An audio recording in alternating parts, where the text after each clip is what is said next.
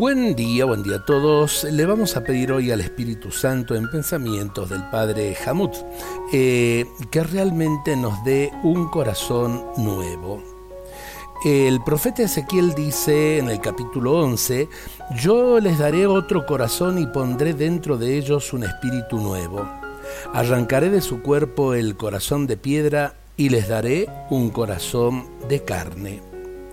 Espíritu Santo, vida que alientas mi vida, gozo que colma mi alma, aunque tú vives en mí, hoy te pido que tu presencia se manifieste en mi ser con mayor poder.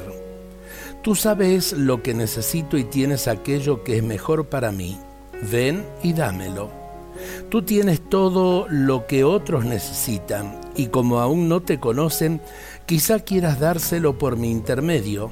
Ayúdame a ser dócil y hazme canal de tus bendiciones.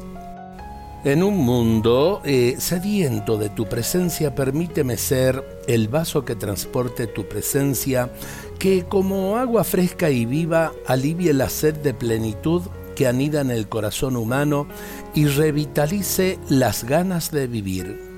Tú que lo puedes todo, concédenos aquello que estamos necesitando, aún sin saberlo, y que por eso no te lo pedimos.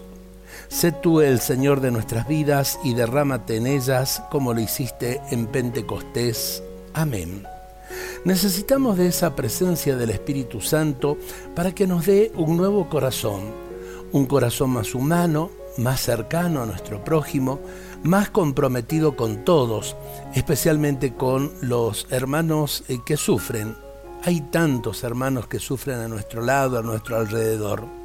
Que el Espíritu Santo nos dé un corazón nuevo, un corazón como el de Jesús para amar a Dios y amar al prójimo. Dios nos bendiga a todos en este día.